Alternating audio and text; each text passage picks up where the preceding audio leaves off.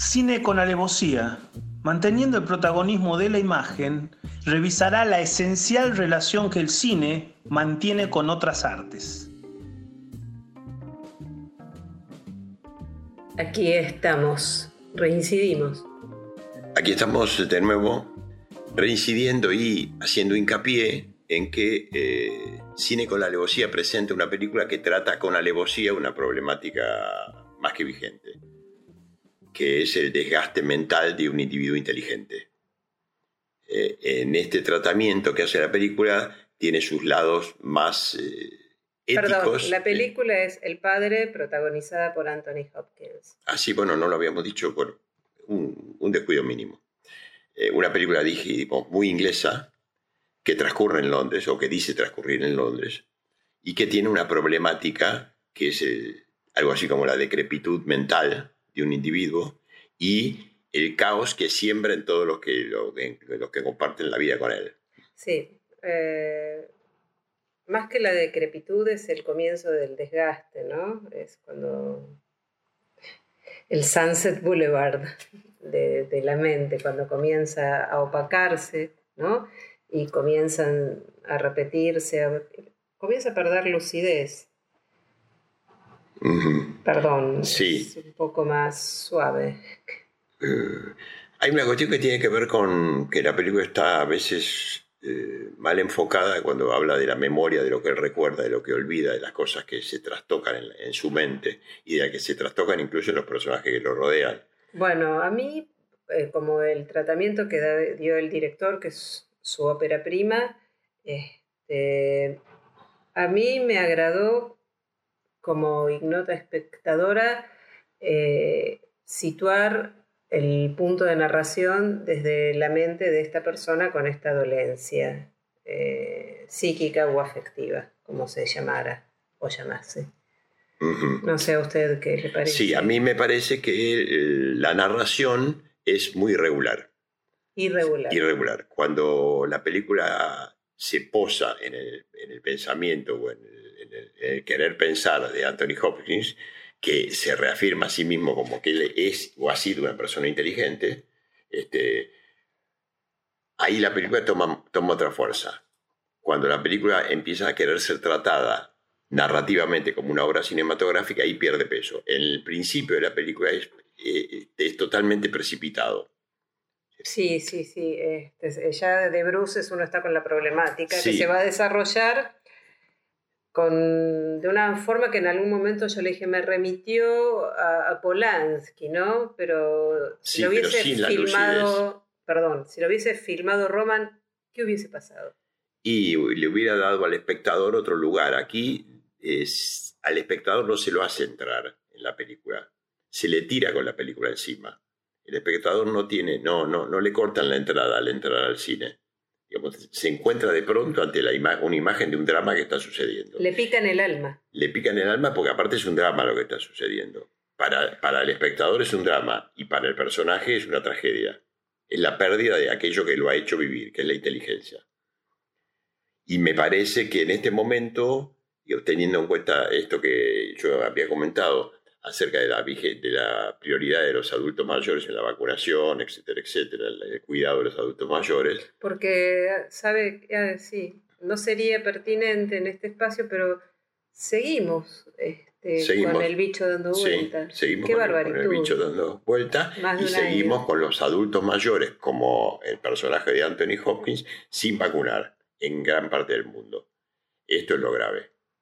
Pero bueno, volvamos a la obra cinematográfica, que creo que la obra cinematográfica deviene de una obra teatral del mismo, del mismo director. Sí, él escribió, el, escribió la obra eh, y el guion. Después. Lo hizo todo. hizo la obra, hizo el guion y dirigió la película. Y dirigió la película. Bueno, eh, no sé qué es lo que le habrá salido mejor de todo esto. Eh, a mí me parece que la... A mí me parece... Ay, perdón por la interrupción. Creo que la selección de Anthony Hopkins Claro. No, el, casting tiene muy buenos actores. Sí, por eso ahí es donde yo digo que la mano de Anthony Hopkins está más allá de su actuación, porque no sé bien quién, si el director lo pudo elegir a Hopkins o Hopkins eligió al director como ópera prima. Esta es la duda que tengo. Bueno, vamos a hacer la pequeña Es una, mirando la película con lentitud y tratando de hacer un análisis de escena por escena, eh, esa, ese desfasaje entre, la, entre la, la, precipitada narración del director y la, la naturaleza de la actuación de Anthony Hopkins, hay un veterano y un novato. Y eso se nota en la y eso se nota, y yo insisto, porque hubo momentos del clima de la película que me remitió a, Polanski, hasta le digo, no sé por qué, al inquilino. Sí, pero justamente ahí Polanski hubiera utilizado muchos primeros planos sobre la cara de Anthony Hopkins y hubiera utilizado un montón de remolinos para darnos lugar del tiempo que flotaba dentro de la mente de Anthony Hopkins. De eso quería hablar, de justamente de... Pero sí rescato algo positivo por fuera del cine, ¿no? que para los espectadores puede quedar como un aprendizaje, que es todo el ABC de lo que no se debe hacer con las personas mayores que están en problemas. O en situación de olvidarse a sí mismas, en realidad, ¿no? o de confundirse con sí De confundirse con ciertas cosas. Hace, marca un par de recurrentes tips de cosas que que es lo que no hay que hacer. ¿Qué es lo que no hay que hacer? Sí, yo creo que hay una cosa que de lo que no hay que hacer, como decís vos justamente, que tiene que ver con el director.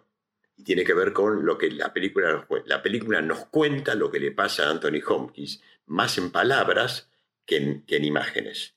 Es decir, no, no, provoca imágenes fantasmales que nosotros descifremos qué es lo que le pasa a Anthony Hopkins en su interior. No, no, en eso es narración. En mucha, mucha narración. Sí, sí, mucha narración y en eso me hace acordar a una película mm, equivocadamente celebrada de, de Aristarain, este, que, en la cual se la pasaban hablando este, y no, no paraban nunca de discursiar. Sí, eh, tiene mucho. Eh, se, hay mucho se engolosinó con el guion. Sí, con que obviamente cuando eh, sale de la boca de Hopkins tiene los moines, tiene las muecas, tiene la cadencia del talento que él tiene para... Pero incluso aquí mismo, Hopkins, que es un director gestual, es un actor gestual, que trabaja no muchísimo tiene con su cara. No, tiene no, no trabaja tanto con su cara acá, trabaja más con su discurso. No hay primer plano de Anthony Hopkins. ¿Y por qué será que este hombre viene, el director viene del teatro? Y yo creo que sí, sí, sí, por eso nos presenta tan brutalmente la cuestión también. En el teatro el espectador se sienta y cuando se, ilumina la escena ya empieza la obra. No hay entrada. En el cine sí hay entrada. Estas son diferencias básicas en el tratamiento de la película. Y después hay, hay, diferencias básicas en el tratamiento de la enfermedad, que la película es conmovedora, digámoslo desde ya. Conmueve. Sí, conmueve y llama a pensar. Cada uno tiene sus propias proyecciones a partir de lo que ve. Sí, yo pensé que dentro de poco me voy a encontrar a mí misma sin poder ponerme un suéter. Bueno, eh, yo estoy leyendo un libro de un señor que se llama Digo, ahora que acá en este hemisferio estamos otoñando y viene el invierno.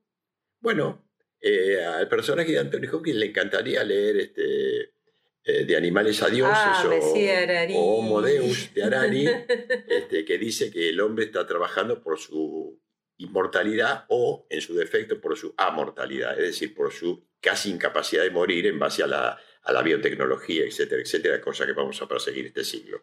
Pero la película es recomendable y es recomendable verla con cautela, digamos. No, no, no casarse con el personaje de Hopkins ni con los personajes que lo rodean. Yo recomendaría con cautela y con distancia. Y con pollo. De eso hablaremos ahora. Chicken and chicken and chicken and chicken.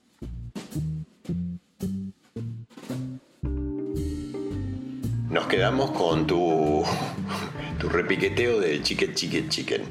Era que achique. Sí, era que achique. Que achique en el pánico, digamos, por decirlo así. pero, pero no. Eh, la película va agrandándolo. Incluso la película tiene un final abrupto, aunque a vos te pareció que no, que ya tenía que terminar. yo también, no, yo también pienso que tenía que terminar. No, pero, cuando él, esto es, detestable, dirían, ay, estás spoileando la película, no me interesa. Cuando él se pone a llorar, se quiebra en un único momento y pide por su madre. como, como, cantaba Johnson. Y bueno, ya después de eso es volver a la inocencia, ya no se puede... No, fue un punto de acierto en tu análisis. Claro, cuando llegó ahí ya no, no había más, ya había vuelto... Y estaban las hojitas Claro, ya fue una cosa edípica, vuelve ahí y se queda tranquilo. Y es abrazado por la enfermera. Y es abrazado por la enfermera, un gesto típicamente maternal que podríamos evocar casi la pasión, ¿no? Pero bueno, eh, remarcar eh, la conducta inglesa de la película. Es decir, conducta inglesa eh, que va desde varias cosas, desde las célebres pinturas del siglo XVII en Inglaterra, este, que hay, todo el cine inglés está muy apoyado en los paisajes. Y aquí se recurre muchas veces a la apertura de ventanas que dan a paisajes, hasta la conducta muy inglesa de el que hace, no me acuerdo cómo se llama tampoco, para recordarlo demasiado, el que hace de marido de la hija de él. Sí, del personaje de Olivia Colman, que la tuvimos acá con la tercera temporada de Crown últimamente. Bueno, esta Olivia Colman tiene una distancia, no diría brechana, porque se trata de otra cosa, pero tiene una distancia con el, dolor del padre que la convierte en una sobreviviente del padre. Porque ella podría haber sido caído como una víctima de su padre enfermo, que la enferme a ella también. Sin embargo, ella pone una distancia intelectual que se concluye en la película con una distancia física, se va a vivir a otro país. No digamos a dónde va, si la gente por lo menos va a enterarse al cine de eso. ¿De dónde viene la cigüeña? a donde ya quisiera estar en este momento. Bueno, perdón por la digresión. Sí, Olivia Colman sostiene y, acompaña muy bien a Anthony Hopkins. Y le parece el padre. A ver, Perdón, porque hay un punto acá, que es lo último, digo esto y nada más. Este, como vos dijiste recién, eh, acompaña muy bien a Anthony Hopkins en la película, como intérprete de la película. No acompaña muy bien a su padre, porque le vive revelando cosas que el padre no necesita que le revelen, que como vos decías. Los tips de lo que no se debe así que lo acompaña en la actuación, no lo acompaña en el papel de hija. Hasta ahí llegué. Bueno, me parece fantástico. Vale. Yo no lo acompaño más. Bueno, ya estamos. Cine con alevosía, con idea y dirección de Claudio Soaya y la participación creativa de Dolores Pérez Dorrego.